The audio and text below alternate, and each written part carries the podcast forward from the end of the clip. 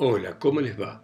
Esto es Lecturas desde Santa María de los Buenos Aires, una ciudad tan llena de cuentos como este continente, también que se le ha dado por darle a la literatura tan buenos cuentistas. Y vamos a leer hoy de nuevo a Roberto Arlt, nuestro querido Roberto Arlt, que murió joven, eh, pero que ha dejado una gran cantidad de cuentos muy interesantes. Y este que vamos a leer se llama La cadena del ancla y comienza así.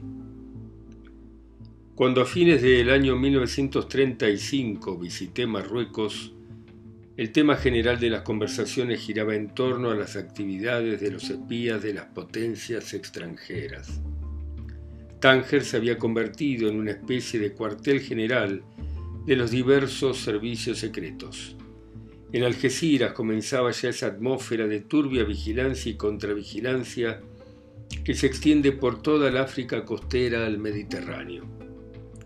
Entre las verídicas historias y aventuras de espías que me fueron narradas, esta que se titula La cadena del ancla es la que conceptúo la más terrible.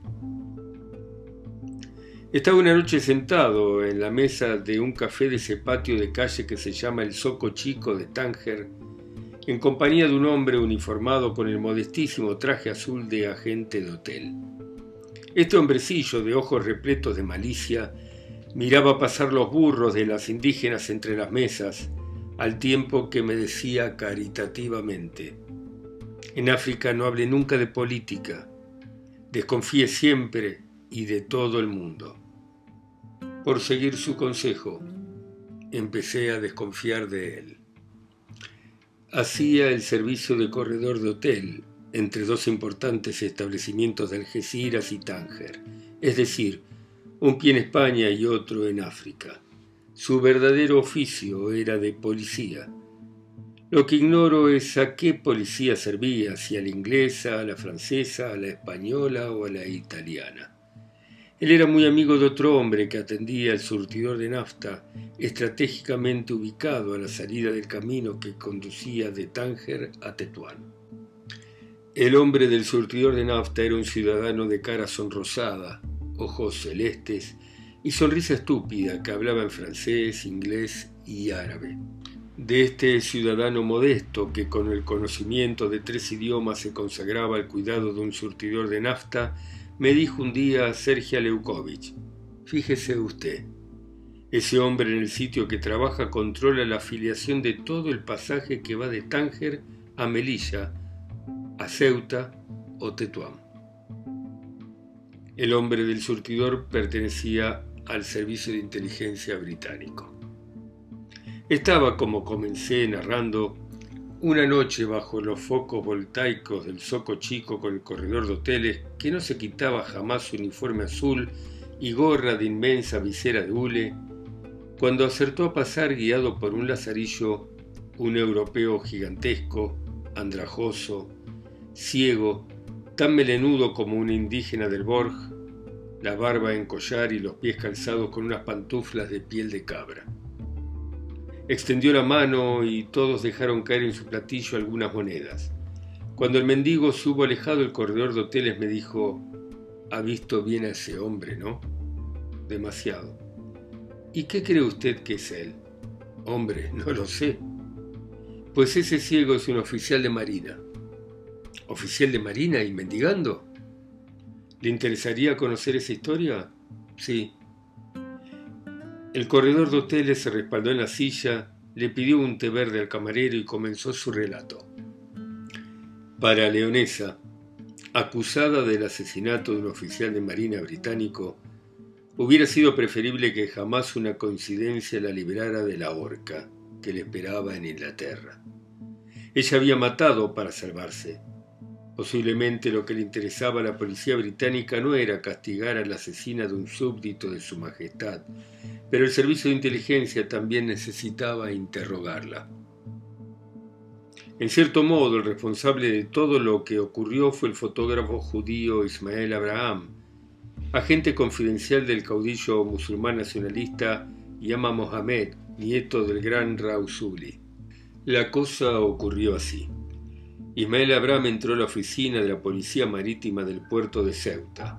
Tenía que visar su pasaporte, pues esa noche se embarcaba para Málaga, donde diligenciaría diversos asuntos. Ismael entró al despacho de la policía e hizo estos gestos.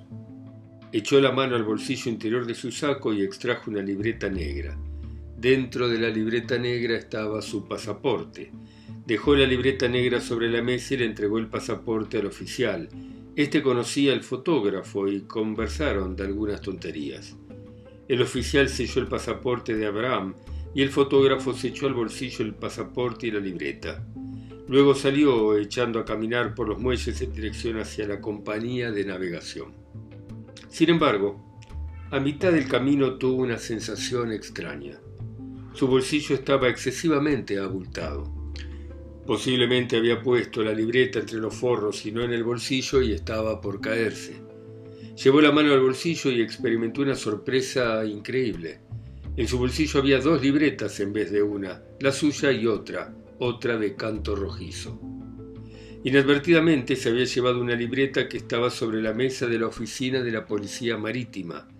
Abrió la libreta y encontró varios telegramas. Uno decía, Vigílese escrupulosamente al ciudadano Ítalo Lomberti. Usa armas. Otro. Deténgase a Leonesa Bolesbi, acusada de asesinato de un oficial de la Marina Británica. Lleva en su poder una máquina para cifrar telegramas en clave. Lo de la máquina para cifrar telegramas en clave fue una sorpresa para la gente de Yama Mohamed porque ignoraba la existencia de tales aparatos. Luego otro telegrama. Leonesa Bolesbi se encuentra en Tánger o Tetuán, pero se sabe que tiene que pasar a Ceuta. Vigílese la casa de Antón López y la de Efraín el Negro en la cuestecilla del monte. Cuando el fotógrafo Abraham terminó de leer estos telegramas, se había olvidado en absoluto de lo que conversara con el oficial del puesto. Bendijo a Jehová. La casualidad, la más extraordinaria de las casualidades, le había puesto en coyuntura de servirlo a Yama Mohamed. El informe le valdría una buena bolsa de duros a Sani porque Leonesa pensaba dirigirse a El Cairo. Era necesario ponerse en comunicación con Yama Mohamed, pero no podía utilizar el telégrafo. El teléfono de su casa también debía estar bajo el control de la policía. El único recurso era escribir, pero recientemente por un empleado indígena había sabido que en el correo central había un puesto de policía donde se abrían las cartas de todos aquellos individuos conceptuados como sospechosos de espionaje o actividades políticas. Las cartas eran fotografiadas y luego se remitían al destinatario. Cuando el fotógrafo llegó al puesto de donde salían los autobuses de Ceuta para Tánger, hacía cinco minutos que había partido el último coche, Cabiló un instante, pero luego se resolvió y contrató un automóvil para volver a Tánger. A la una de la mañana, Abraham entraba al jardín de las palmeras de Yama Mohamed. El nieto de Raizuli escuchó el relato del fotógrafo y su mano izquierda involuntariamente comenzó a sobar su barba renegrida. El detalle de la máquina para cifrar telegramas en clave indicada sobradamente que alguien que conocía de muy cerca a Leonesa la había delatado. Yama examinó el rostro del fotógrafo y le dijo, espérame. Luego cruzó el jardín de palmeras con paso tardo, estaba caviloso. Yama abandonó las pantuflas a la entrada de su dormitorio y entró descalzo. Tendida en unos cojines, fumando y leyendo el Morning Post, estaba Leonesa. Yama se sentó a su lado sobre un estero y le dijo, Te han delatado, Lee y le alcanzó los telegramas. Leonesa se cruzó de piernas al modo oriental. Vista de soslayo de la lámpara ofrecía el perfil de un ave de rapiña con la cabeza recubierta de un ondulado casco de cabello rojo. Luego murmuró. Es curioso, el único que sabía que yo llevaba una máquina de cifrar telegramas era el subsecretario de Relaciones Exteriores, él y el ministro, pues uno de los dos te ha delatado. Debe ser el subsecretario. Podría ser el ministro. Es el subsecretario, pero escúchame, llama, tengo que pasar al Cairo. ¿Irás a meterte en la misma boca del lobo? ¿Conoces a alguien que pueda llevarme? Por tierra es imposible. Te será fácil escapar a la policía inglesa, pero mejor irás por mar.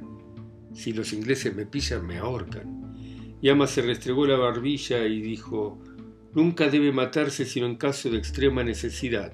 Se refería al oficial asesinado por Leonesa. Precisamente ese fue un caso de extrema necesidad. Yama encendió un cigarrillo y con expresión somnolienta contempló las volutas. El único que podía servir era René Bassonier. René Bassonier era primer oficial de la NUI, un paquete de 10.000 toneladas que hacía el servicio de cabotaje entre Tánger y el Cairo. René no lo conocía, nieto de Raizuri, pero el caudillo árabe conocía las actividades del primer oficial. Este contrabandeaba marihuana y se dedicaba a la trata de blancas como agente de Giacomo Nigro en toda la costa mediterránea. El capitán del buque no sospechaba estas actividades extrañas de su primer oficial. El contrabando de marihuana o mujeres se efectuaba de esta manera. A medianoche, por el agujero de la cadena del ancla izquierda, se desprendía una escalerilla de cuerda y un hombre trepaba por la escalerilla y en el escobén por donde salía la cadena del ancla arrojaba los paquetes de marihuana. Las mujeres entraban por la borda y semejantes a un torpedo eran introducidas en el tubo por donde pasaba la cadena del ancla. El refugio era seguro. El capitán de la Nui, en el período de diez años que comandaba la nave, no había utilizado ni una sola vez el ancla izquierda de la nave. Esta se había convertido en una superflua decoración del buque. Precisamente la Nui Hacía dos días que había anclado en Tánger. Yama examinó a la espía y le dijo, ¿te atreverías a viajar embutida en un tubo de acero? ¿En un tubo de acero? El nieto de Raizuli le explicó de lo que se trataba. Leonesa, atentísima, escuchaba. ¿Es seguro? Todos los viajes el oficial lleva y trae. Unas veces es marihuana y otras mujeres. Perfectamente, háblalo a ese hombre. Y esta es la razón por la cual al día siguiente René Bassonier acudió a la tienda del fotógrafo judío, se hizo fotografiar ostentosamente y luego escuchó una historia sobre Leonesa, de la cual no creyó una palabra, pero el fotógrafo le entregó un paquete con cinco mil francos y dijo, llama Mohamed, el nieto de Raizuli te recomienda a esa mujer. René Bassonier comprendió que el destino de todos sus futuros negocios estaba entre las manos de aquel hombre y entonces gravemente contestó, Dile a tu señor Mohamed que toda la policía de Inglaterra no sería capaz de impedir que esa mujer entrara a El Cairo. El fotógrafo continuó. Vendrás esta tarde a buscar las fotografías y entonces te diré lo que hay que hacer.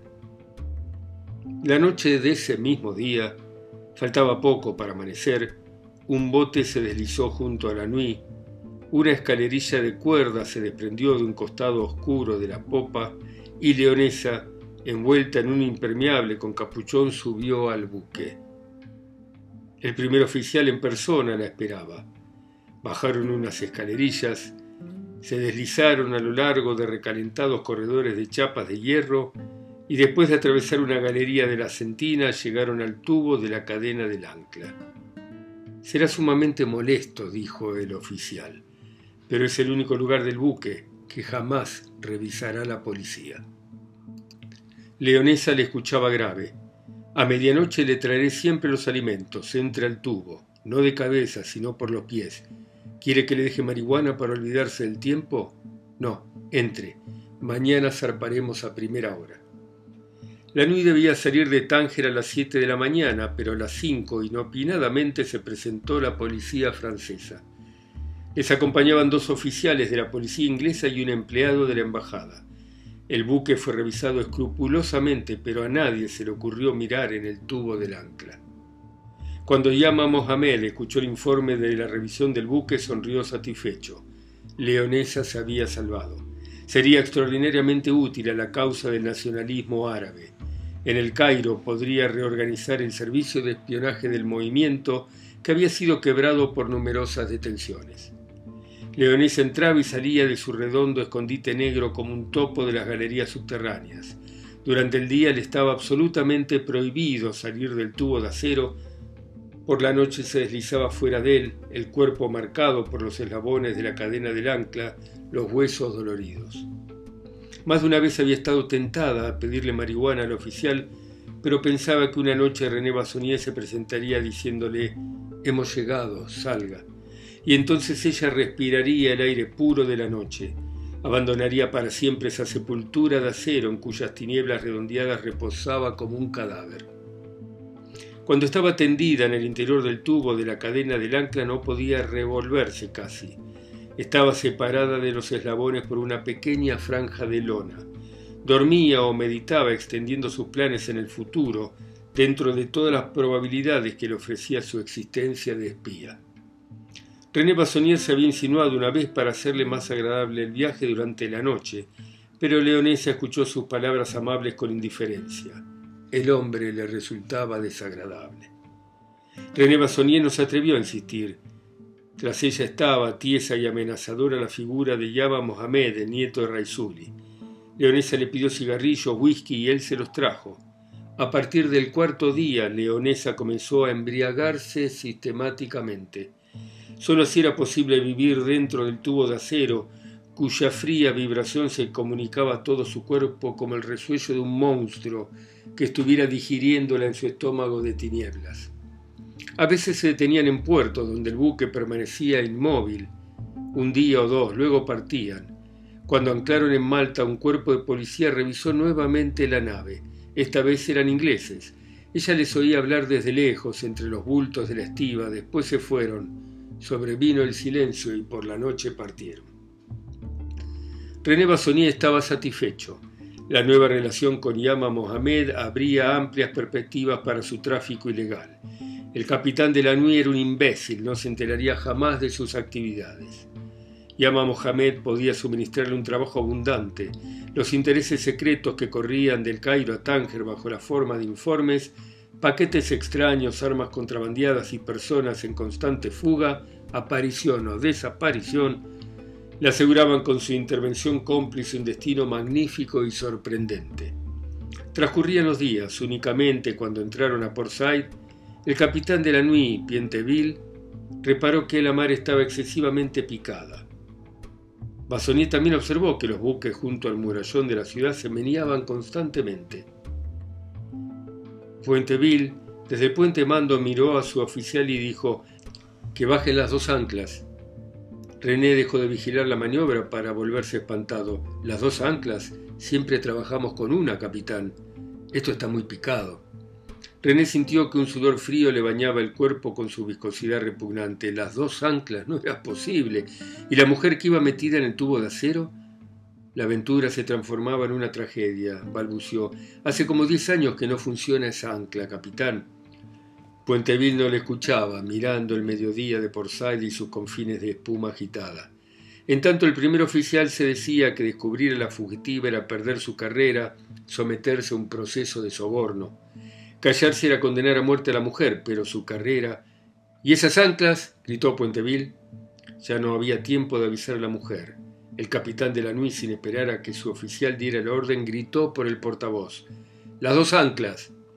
Y entonces René le hizo una señal a los hombres de los cabrestantes de vapor. Rechinaron las palancas, una columnita de humo se escapó de los cilindros oxidados, comenzó a girar un tambor y de pronto un grito agudísimo cruzó los aires sobre la superficie del mar. Todos se miraron sin poder especificar de dónde partía aquel grito. Luego vino otro más agudo y cargado de horror. Las cadenas rechinaban en los escobenes y ya no volvió a escucharse nada. Las anclas entraron en el agua agitada y de pronto un pescador que rondaba la nave con un botecito dijo Una pierna sale por el escobén. Todos los desocupados del puerto se precipitaron a mirar. Del ojo de acero por donde se había deslizado la cadena colgaba una pierna de mujer. Hilos de sangre se coagulaban en el acero del casco. Después de dos años de este suceso, René Basonier no podía aún encontrar trabajo en ninguna compañía marítima. Un día en París se encontró con el fotógrafo Abraham, el mismo fotógrafo de Tánger. El fotógrafo no le preguntó ni una palabra sobre el destino de aquella desconocida que embarcara una noche en el puerto de Tánger. René pensó, se ha olvidado. La muerte de Leonesa se borraba de su mente. Otro día volvió a encontrarse con un arquitecto italiano de Tánger. Le ofrecieron trabajo en las construcciones de cemento armado de la colonia italiana. Aceptó. Pasaban los meses, el drama había tenido menos repercusión de la que él supiera. Una vez preguntó por Yama Mohamed y le dijeron que estaba lejos. La tragedia de Port Said era un mal negocio, pero él se levantaría nuevamente. Una noche, dirigiéndose a Ceuta a poco de salir del Borges, su automóvil tropezó con un hombre tendido en la carretera. Se detuvo, abrió la portezuela. Cuando puso el segundo pie en el suelo, un palo cayó sobre su cabeza. Cuando despertó estaba amarrado de pies y manos. Dos hombres cubiertos por el capuchón de la chilaba, con gruesas barbas hasta los pómulos, le miraban en silencio. Un tercero avivaba el fuego en un hornillo donde enrojecía lentamente una barra de hierro. Cuando la varilla alcanzó el rojo blanco, los dos hombres se precipitaron sobre él. Con sus robustos dedos le abrieron los párpados, mientras el tercero aproximaba la punta de la barra de hierro al rojo blanco primero a un ojo, después al otro. Se desmayó. Algunas horas después le encontraron unos turistas. Le desataron, pero René Basonier no pudo verlos. Estaba ciego. Bueno, muy bien, muy interesante este relato de nuestro querido Roberto Alt. Muchas gracias por oírme ustedes en sus ciudades, países, pueblos, islas, continentes.